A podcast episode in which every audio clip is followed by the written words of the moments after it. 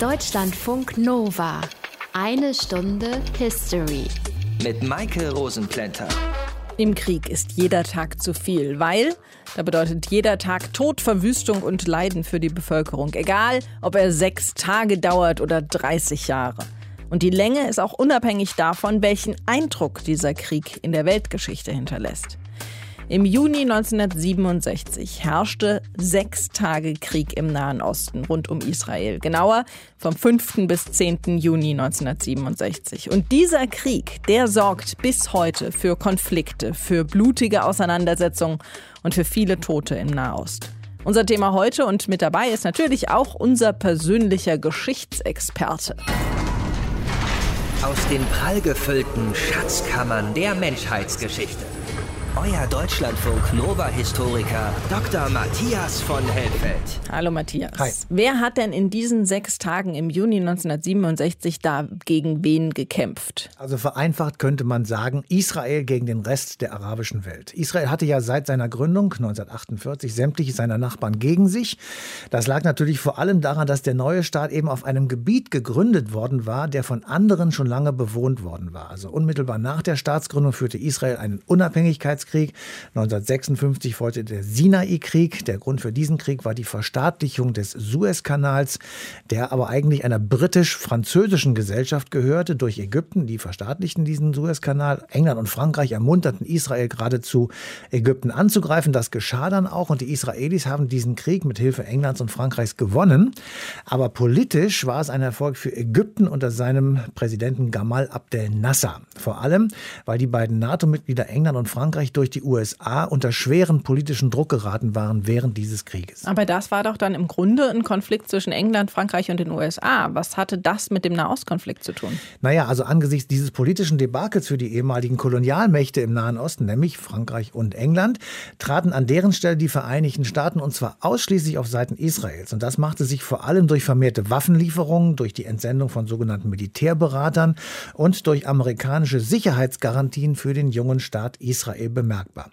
1956, da war der Kalte Krieg in vollem Gange und da brachte die Logik eben dieses Konfliktes mit, dass die UdSSR, also die Sowjetunion, auf der anderen Seite des Konfliktes in Stellung ging. Das heißt, die arabischen Staaten, zum Beispiel Ägypten, Syrien, der Irak oder auch die PLO, die palästinensische Befreiungsorganisation, die alle bekamen Hilfe aus der Sowjetunion. Ich könnte mir vorstellen, dass das nicht unbedingt förderlich war für das Verhältnis der arabischen Staaten zu Israel. Das hast du sehr schön formuliert. Das war richtig schlecht, denn in der arabischen Welt hatte sich der Eindruck verfestigt, dass Israel der Bundesgenosse von den sogenannten imperialistischen Mächten war. So jedenfalls hat es Nahum Goldmann formuliert. Der war lange Jahre Präsident des jüdischen Weltkongresses.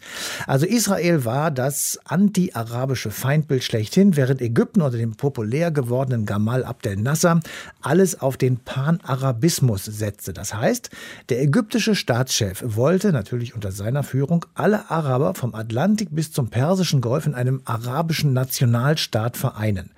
Da im Konzept dieses Panarabismus die Spaltung der arabischen Welt das Ergebnis der Kolonialpolitik durch die vielen europäischen Länder war, war natürlich die Frontstellung gegen die westliche Welt logischerweise vorprogrammiert. Und Israel lag und liegt als Störenfried dieses Panarabismus geostrategisch mittendrin.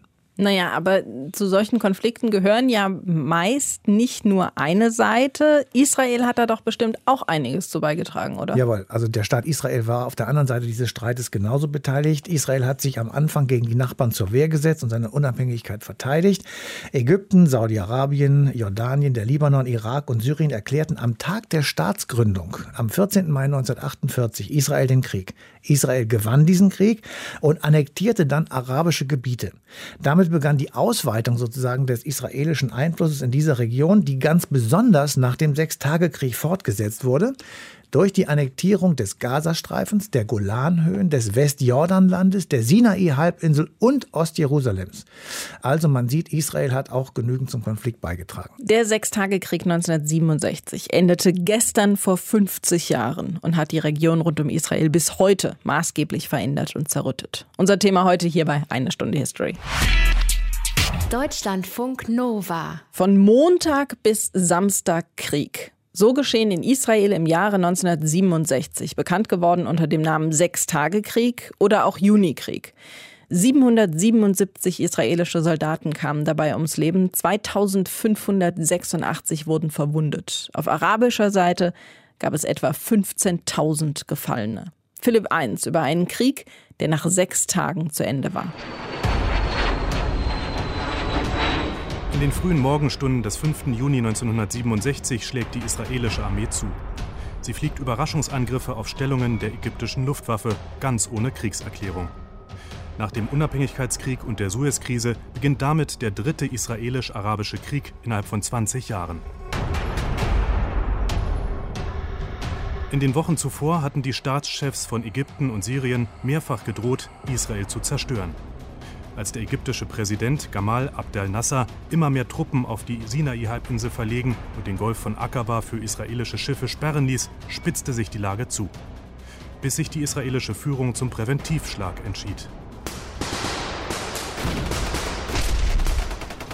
Im Süden zerstört die israelische Luftwaffe am 5. Juni innerhalb weniger Stunden 300 ägyptische Kampfflugzeuge. Auch die syrischen und jordanischen Flugplätze im Norden und Osten werden dem Erdboden gleichgemacht. Ohne Unterstützung aus der Luft haben die arabischen Verbündeten keine Chance gegen die israelischen Bodentruppen. Als die jordanische Armee Westjerusalem und das Gebiet um Tel Aviv beschießt, antworten die Israelis auch hier mit heftigen Gegenangriffen. Am 8. Juni verkündet der israelische Generalstabschef und spätere Premierminister Yitzhak Rabin, Heute befindet sich de facto das gesamte Landgebiet westlich des Jordans in unserer Hand, einschließlich der Altstadt von Jerusalem, einschließlich Jericho am Toten Meer.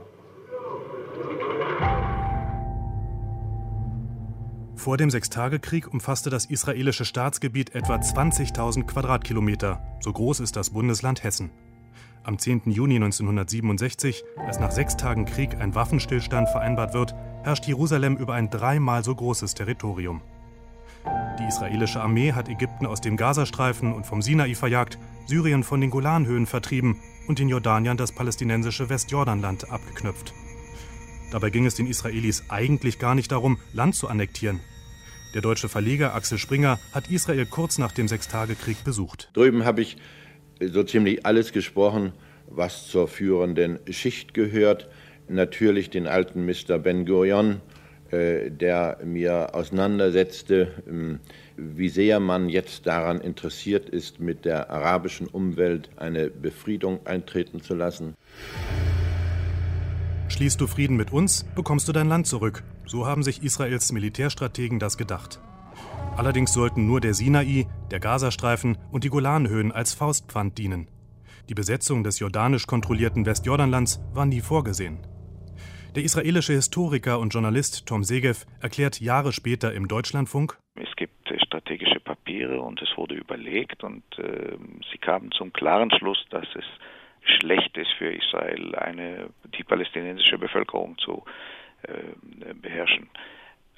Kam aber der Tag, äh, 5. Juni 1967, Jordanien äh, hat äh, das, den israelischen Teil Jerusalems angegriffen und alle Vernunft war vergessen. In der Bevölkerung ist die Euphorie nach dem Sechstagekrieg zunächst groß. Das Westjordanland ist für die Israelis mehr als ein Stück Wüste. Die heilige Stadt Jerusalem, nun erstmals wieder vereint, ist ein 2000 Jahre alter jüdischer Sehnsuchtsort. Dennoch gibt es in Israel auch Bedenken, erinnert sich der Schriftsteller Meir Shalev. I was a soldier, a young soldier, 19 years old. I was fighting in the Golan Heights. Damals bin ich 19 Jahre alt gewesen. Ich war Soldat und kämpfte auf den Höhen des Golan. Wir hatten wenig Feindkontakt. Die Syrer waren Wochen zuvor geflohen. Doch als ich nach Jerusalem gekommen bin, sagte ich mir und später meinem Vater, und ich erinnere mich an diesen Satz, weil der ihn sehr geärgert hat, wortwörtlich, wir haben uns da etwas abgebissen, sagte ich ihm, an dem wir noch ersticken werden. Im März 1979 schließen Israel und Ägypten Frieden. Ägypten erkennt den jüdischen Staat an und erhält im Gegenzug den Sinai zurück.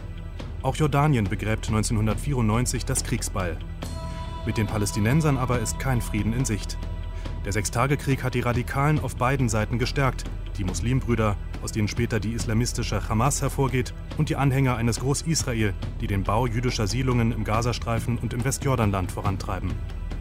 Der Sechstagekrieg mag als einer der kürzesten Kriege der Menschheit in die Geschichte eingegangen sein, doch seine Folgen reichen bis heute. Sechstagekrieg im Juni 1967 im Nahen Osten, der die Region bis heute prägt. Philipp I war das für eine Stunde History.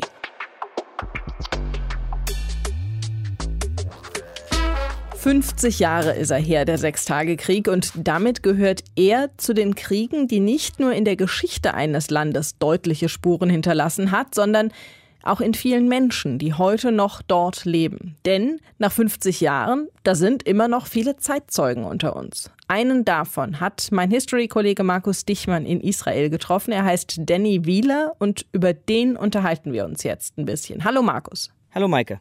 Danny Wieler ist heute 72 Jahre alt. Das heißt, damals war er 22 und damit in einem Alter, in dem er höchstwahrscheinlich mitkämpfen musste. Ja, genau so war das. Und jetzt kam bei Danny noch eine Besonderheit dazu.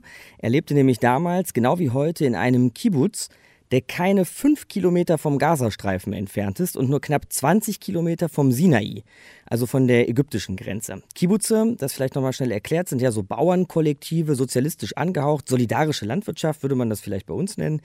Und wenn man am Ende dieses Kibbutz auf so einen kleinen Hügel steigt, dann kann man von da aus wirklich ganz easy bis rüber in den Gazastreifen und sogar bis nach Ägypten schauen. Heißt also, der Feind war damals wirklich direkt vor der Haustür. Danny, dem hören wir jetzt mal ein, zwei Minuten zu, der erinnert sich so an den Juni 67. Der Aufbau oder die würde sagen die Zeit, bevor der Krieg ausgebrochen ist, äh, war zum Teil anspannend, zum Teil auch ähm, enorm aufregend, weil Einteils wurden die jungen Leute im Kibbutz eingezogen in den Reservedienst, andererseits saßen im Kibbutz 600 Soldaten.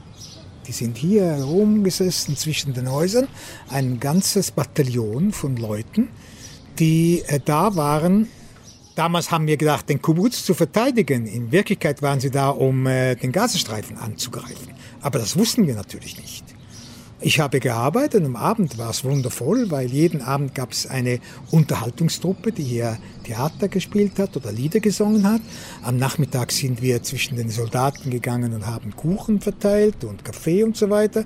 Also ich habe diese Zeit als äh, aufregend und spannend und unterhaltsam in Erinnerung. Aber dann kam der Tag, an dem du selber auch zum Gewehr greifen musstest. Also, an Tag, da erinnere ich mich noch sehr. Da war ich in den Obstplantagen, um die Bewässerung äh, zu überprüfen. Da kam ein Jeep mit meinem Boss und sagte, komm schnell, der Krieg hat begonnen, du musst in die Stellung. Meine Stellung war auf dem Hügel. Ich war mit einem alten MG aus dem Zweiten Weltkrieg, aus deutscher Fabrikation und wir waren dort und haben gesehen, wie die israelische Armee begonnen hat, von unserem Kibbutz nach Westen zu rollen. Eine Granate oder ein Geschoss ging 200 Meter von unserer Stelle nieder und so weiter, was alles sehr aufregend war. Aber es war so schnell vorbei, dass wir das fast nicht mitbekamen. Dann kam eine Staffel von Flugzeugen, dann sah man die Wolken rauf und dann waren Explosionen zu hören, aber nichts mehr wurde geschehen. Den ganzen Tag sind wir gesessen. Am Abend äh, gingen wir schnell was essen. In der Nacht wurde gesagt, man darf nicht schlafen, man muss bewachen, vielleicht kommt irgendein ägyptischer Soldat, der die Linien infiltriert hat und so weiter. Aber natürlich äh, nichts ist geschehen und am nächsten Tag saßen wir dann morgen im Schwimmbad und haben gehört, dass äh, Jerusalem beschossen wird und alles. Also den ganzen Rest haben wir dann eigentlich per Radio erlebt. Also war für dich war der Sechstagekrieg eigentlich nur ein Eintageskrieg? Ungefähr, ja. Das kann man ruhig so sagen. Ja, das war also der Juni 67 für Danny Wheeler. Heißt also, dieser so fürchterlich schnelle Krieg war auch für Danny fürchterlich schnell vorbei. Ja, schon, wobei er dann sagt, wie übrigens viele in Israel, dass die eigentliche Wirkung des Sechstagekrieges erst so mit dem Laufe der Zeit eingesetzt hätte. Schau, das hat man sich alles nicht realisiert. Nach dem Waffenstillstand haben alle aufgeatmet. Erstens, du hattest viele gute Freunde, die Militär waren. Und du hattest Angst um sie, auf jeden Fall. Es war, gab auch Opfer. Die sind mehr oder weniger vergessen, weil alle in der Euphorie waren, wir haben Jerusalem befreit und so weiter. Aber es gab äh, 200, äh, glaube ich, 30 Opfer oder mehr, Israel im Mai. Ich würde sagen, das Erwachen von mir aus war erst ein halbes Jahr nach dem Krieg. Da kann man zu sagen, okay, was machen wir mit dem, was wir da erobert haben und wie geht das weiter? Ich bin dann auch ein oder eineinhalb Jahre bin ich dann zu den ganz linken Formatierungen eingetreten und habe versucht zu demonstrieren und so weiter. Alles hat natürlich nichts geholfen, wenn wir die Situation von heute aussehen.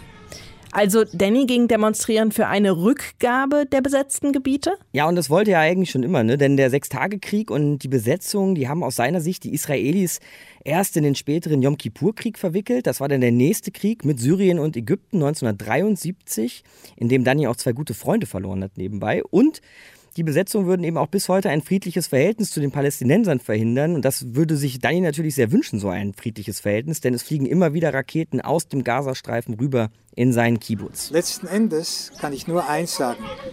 Wir haben teuer dafür bezahlt und wir bezahlen immer noch sehr teuer dafür. Nur ist er mit dieser Einstellung, das kann man wohl auch sagen, nicht unbedingt in der Mehrheit in der israelischen Gesellschaft.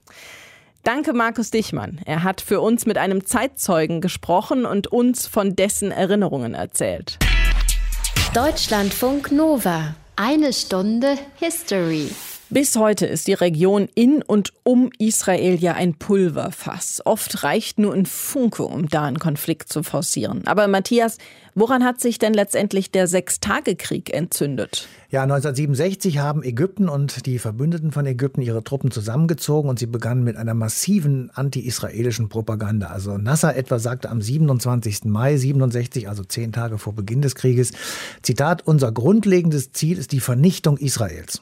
Das hat natürlich in Israel die alten Ängste wachgerufen und den Reflex ausgelöst, diesem Überfall, der da gedroht wurde, mit einem eigenen Angriff zuvorzukommen. 1982, also viele Jahre später, sagte der damalige israelische Ministerpräsident Menachem Begin, auch Zitat, die Regierung der nationalen Einheit hat dann einstimmig beschlossen, wir werden die Initiative ergreifen und den Feind angreifen, zurückdrängen und damit die Sicherheit Israels und die Zukunft der Nation gewährleisten. Also, es war ein Überraschungsangriff Israels, der am 5. Juni 1967 diesen Krieg auslöste und in einer gewagten Aktion, in einer sehr gewagten Aktion muss man eigentlich sagen, sämtliche noch am Boden befindliche ägyptischen Flugzeuge sowjetischer Bauart zerstörte. Und wie ist dieser Krieg dann verlaufen? In den drei darauffolgenden Tagen rückten israelische Einheiten ins Westjordanland, das ist das biblische Judäa und Samaria, auf die Sinai-Halbinsel und nach Ostjerusalem ein.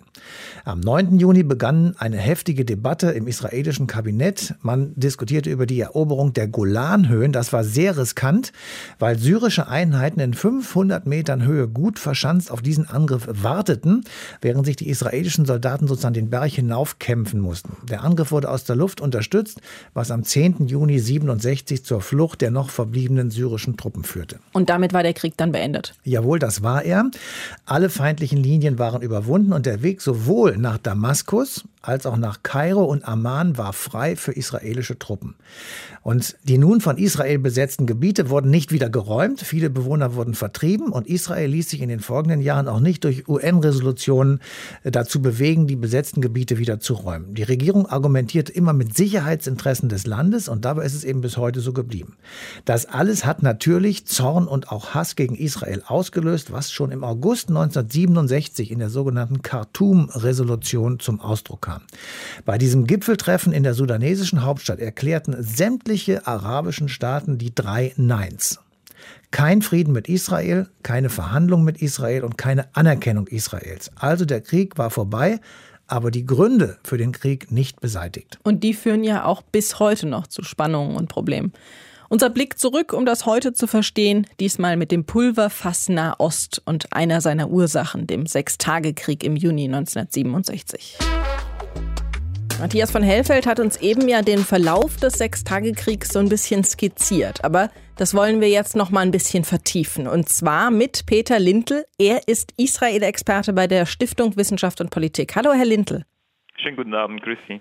Unter anderem hat die israelische Armee im Sechstagekrieg ja die Gebiete Judäa und Samaria erobert. Gebiete, die ja schon in der Bibel eine große Rolle gespielt haben. Heute nennen wir das Gebiet Westjordanland.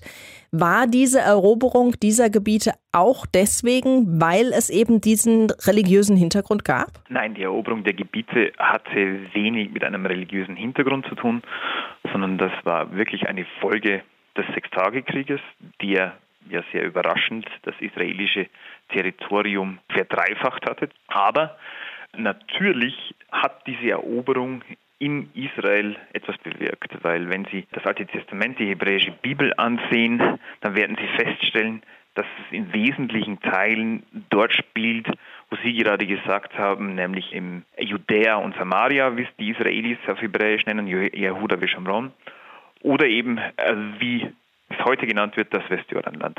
Heute ist dieses Gebiet sehr häufig in den Nachrichten, Westjordanland vor allem, weil es dort immer wieder jüdische Siedlungen gibt, die, naja, nicht so wirklich erlaubt sind. Was sind das denn für Menschen, die bewusst in ein Gebiet ziehen, bei dem sie eben genau wissen, dass es theoretisch nicht ihr Recht ist, dahin zu ziehen? Was wollen die damit bezwecken?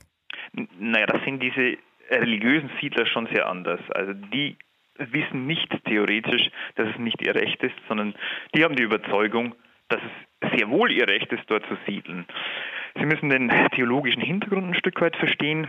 Diese religiösen Siedler glauben, dass sie, wenn sie dort siedeln, das Kommen des jüdischen Messias beschleunigen können, weil sie sagen, ähm, das sind die biblischen Gebiete, Eretz Israel auf Hebräisch, und wir müssen dafür Sorge tragen mit unserer Besiedlung, dass dieses Gebiet nicht mehr in die Souveränität arabischer Staaten zurückfällt, sondern in israelischer Souveränität bleibt und irgendwann natürlich auch in den israelischen Staat überführt werden soll. Und das sehen sie als ihre religiöse Pflicht und haben damit natürlich auch kein Unrechtsbewusstsein. 1977 hat der Likud, also das größte konservative Parteienbündnis in Israel, die Macht übernommen und für die nächsten Jahre zumindest erstmal den Ministerpräsidenten gestellt. In dieser Zeit wurde eben auch diese Siedlungspolitik verstärkt. Mit welchen Auswirkungen dann? Die Übernahme des Likud hatte deutliche Auswirkungen dahingehend, dass es nicht nur mehr die religiösen Siedler waren, die die Speerspitze der Besiedlung waren, sondern der Likud, der traditionell auch als Groß-Israel-Partei auftrat, also der auch das Westjordanland zum Staat Israel haben wollte, unterstützte verschiedene Arten der Besiedlung. Seit dem Likud gibt es auch sogenannte, wie man im Englischen sagt, Quality of Life Settlers, also Lebensqualitätssiedler.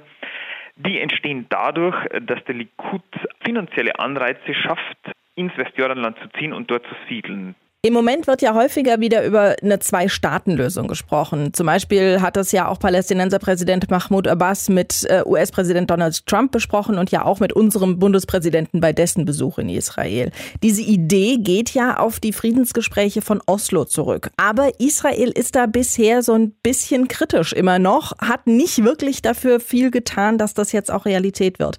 Hat Israel überhaupt noch dieses Ziel, dass es irgendwann mal zwei Staaten gibt? Oder ist die Idee, zumindest für Israel und die Regierung, in Vergessenheit geraten? Wenn wir nochmal zurückgehen auf die Regierungsübernahme des Likud, dann spaltet sich das Parteienbild in Israel und auch die Gesellschaft mehr oder weniger im Laufe der nächsten Jahre in zwei Teile.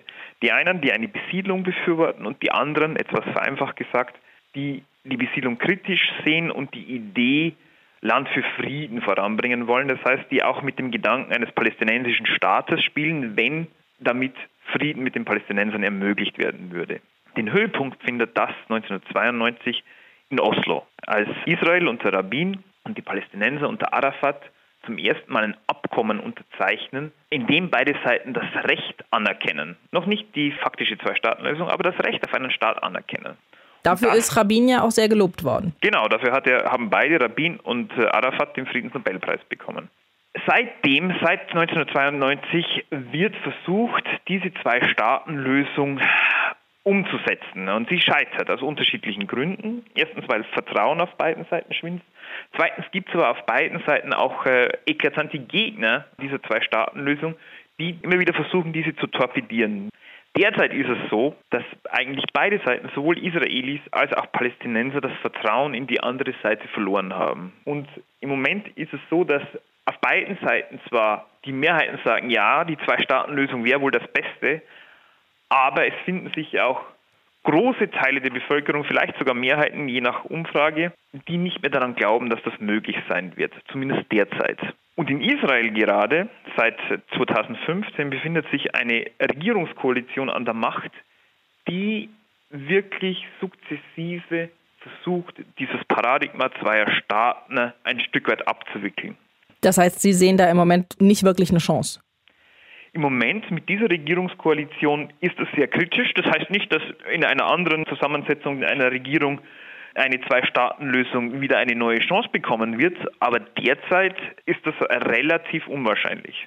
Sagt Peter Lintel, der Israel-Experte der Stiftung Wissenschaft und Politik. Wir haben über die Siedlungspolitik im heutigen Westjordanland gesprochen, unter anderem. Danke Ihnen für die Information. Danke auch. Tschüss. Deutschlandfunk Nova. Eine Stunde History. 50 Jahre ist der Sechstagekrieg in Nahost jetzt schon her. Eigentlich Zeit genug, den Konflikt aufzuarbeiten. Aber wir wissen ja alle, wie gut das geklappt hat. Tim Aßmann ist Korrespondent bei der ARD in Tel Aviv und wir unterhalten uns jetzt mal genau darüber, welche oder ob der Sechstagekrieg von 1967 heute noch eine Rolle spielt. Hallo Tim. Hallo. Wie ist es denn jetzt im Alltag der Menschen? Hat da der Sechstagekrieg tatsächlich noch eine Bedeutung? Nun, das ist immer ganz unterschiedlich, äh, je nachdem, über wen man spricht. Die Folgen des Krieges, ja, die wirken sich bis heute aus, aber eben auf unterschiedliche Art und Weise. Gucken wir mal auf den Lebensalltag zum Beispiel von einem jungen Palästinenser irgendwo in der Nähe von Ramallah im Westjordanland. Der lebt also in einem besetzten Gebiet. Wenn der morgens nach Ramallah zur Universität will zum Beispiel, dann muss er möglicherweise, je nachdem wo er wohnt, durch Checkpoints durchfahren. Er sieht israelisches Militär, es können nicht alle Straßen benutzt werden, weil manche nur für jüdische Siedler zugänglich sind. So wirkt sich das Ganze also auf den Lebensalltag aus. Er kann auch nicht im Urlaub einfach hinfahren, wo er will, denn er muss ja ausreisen, braucht dafür Sondergenehmigungen und er kann halt auch nicht einfach in Israel irgendwo arbeiten, denn auch dazu bräuchte er erst eine Genehmigung. Bei den Israelis ist das ein bisschen unterschiedlich. Wenn man jetzt in Tel Aviv wohnt zum Beispiel, dann spürt man die Folgen des Sechstagekrieges so im täglichen Alltag überhaupt nicht. Aber es gibt natürlich auch viele und auch junge Israelis, die zum Beispiel in den jüdischen Siedlungen leben, im Westjordanland oder eben in Ostjerusalem und ja, für die ist natürlich das Ganze bis heute spürbar, schon alleine dadurch, dass sie dort gar nicht wohnen könnten, wenn es den Sechstagekrieg nicht gegeben hätte. Das heißt, in den damals besetzten Gebieten spürt man den Sechstagekrieg noch heute und ansonsten ist Business as usual. Na, das kommt wirklich auf den Lebensalltag der Leute an. Viele können natürlich in Israel leben und davon so nichts mitbekommen. Aber die Folgen des Krieges an sich, gerade wenn wir auch eben über die ganze Region reden und vor allem über den Konflikt zwischen Israelis und Palästinensern, die sind natürlich bis heute ähm, sehr, sehr spürbar und wirken sich weiter aus. Denn die Besatzung also des Westjordanlandes und die Annexion vom arabischen Teil Jerusalems, die machen ja heute einen wichtigen Teil des Nahostkonfliktes aus und sorgen halt auch dafür, dass er so schwer zu lösen ist und das bisher nicht gelungen ist. Wie stehen die Menschen in Israel denn zu genau diesen damals besetzten Gebieten? Das kommt wirklich sehr auf diese besetzten Gebiete an. Das kann man so gar nicht sagen. Also der Gazastreifen, der wurde ja 2005 geräumt. Den hatte man im Sechstagekrieg von Ägypten erobert. Genauso wie die Sinai-Halbinsel, die man ja schon in den 80ern zurückgegeben hat, im Gegenzug für einen Friedensvertrag mit Ägypten.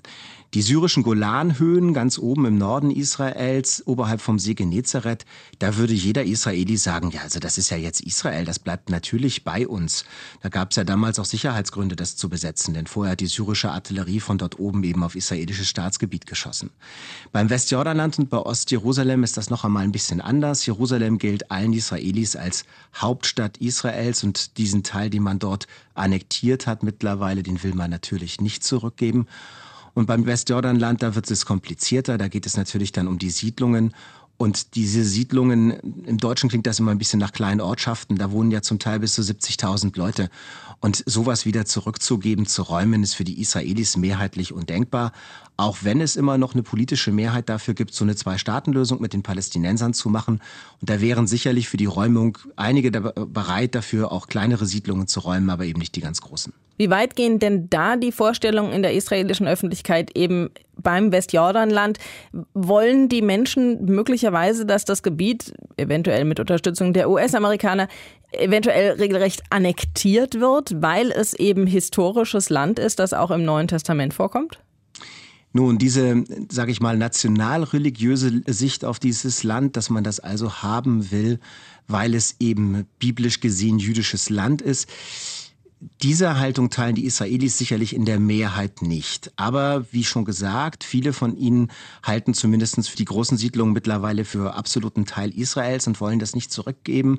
Es leben ja jetzt mehrere hunderttausend Israelis in den jüdischen Siedlungen Und die sind dort mehrheitlich nicht, weil sie das als Judäer und Samaria aus äh, religiösen Gründen wiederhaben möchten, sondern die leben da ganz pragmatisch, weil es billig ist und weil man sich dort einfach fürs Geld mehr leisten kann und trotzdem relativ schnell bei den Arbeitsplätzen im israelischen Staatsgebiet ist. Das sind ganz handfeste ökonomische Gründe. Aber diese Siedler haben halt mit den nationalreligiösen Siedlern eines gemeinsam, sie wollen beide nicht zurückgehen. Jetzt ist der Sechstagekrieg 50 Jahre her. Wird in diesem Jahr da irgendwie mehr drüber gesprochen? Es ist großes Thema, es wird viel an diesen Krieg erinnert, es gibt auch Rückblicke historischer Natur und es gab natürlich auch die offiziellen Termine mit Politikerreden, wo zum Beispiel davon gesprochen wurde, Jerusalem sei ja damals nicht, also der arabische Teil nicht erobert, sondern befreit worden. Aber es wird eigentlich nicht kontrovers darüber diskutiert. Das fällt auf. Es wird von den meisten einfach als Status quo zur Kenntnis genommen und es wird davon ausgegangen, dass das einfach alles so weitergeht. Auch auf palästinensischer Seite übrigens dort, aber natürlich mit einer gewissen Frustration. Aber dass die Leute das so sehen und mehr oder weniger stoisch alles hinnehmen und nicht mehr kontrovers darüber diskutieren, zumindest nicht in der Mehrheit, ist nach fünf Jahrzehnten vielleicht auch gar nicht so überraschend sagt Tim Astmann, Korrespondent der ARD in Tel Aviv. Danke dir für die Information. Bitte, sehr gerne. Wir haben gehört, welche Rolle der Sechstagekrieg heute noch spielt. Werfen wir zum Ende der einen Stunde History also noch einen Blick in die Zukunft. Matthias von Hellfeld, was die Menschen in und um Israel, in den Palästinensergebieten und auf den Golanhöhen tatsächlich tagtäglich beschäftigt, ist natürlich der Nahostkonflikt. Und der ist nicht nur kompliziert, sondern es gibt ihn auch schon ewig lange. Was meinst du, wie wird das irgendwann mal weitergehen? Also erstmal muss ich wirklich sagen, ich bin im Moment jedenfalls ziemlich pessimistisch, weil eben zum Beispiel die Israelis darauf beharren, den Siedlungsbau immer weiter zu betreiben und voranzubringen. Jedes Haus und jede Siedlung in den besetzten Gebieten steigert das, was du eben beschrieben hast, also den Zorn der Palästinenser, die sich natürlich irgendwann dann nicht mehr anders zu helfen wissen, als zur Gewalt zu greifen. Es gibt natürlich auch auf deren Seiten Scharfmacher, die den Konflikt dann immer wieder anheizen und dadurch wird er meines Erachtens im Moment jedenfalls immer unlösbarer. Israel konnte sich bisher ja meist auf den großen Beschützer USA verlassen. Unter Barack Obama hat dieses Verhältnis aber ein bisschen gelitten, weil der eben nicht alles gut fand, was da passiert ist. Jetzt ist der Neue da, Donald Trump. Kann er möglicherweise der Friedensbringer sein? Welchen Einfluss kann er nehmen im Nahostkonflikt? Naja, wie jede andere Regierung vor ihm hat natürlich auch Donald Trump einen großen Einfluss auf diese Gegend der Welt. Aber bisher hat die Einflussnahme der USA eben nicht so oft geklappt. Jimmy Carter beispielsweise schaffte 1978 im Camp David-Abkommen eine Aussöhnung zwischen Israel und Ägypten. Das war wirklich ein großer Wurf und das mündete ein Jahr später auch in einem israelisch-ägyptischen Friedensvertrag.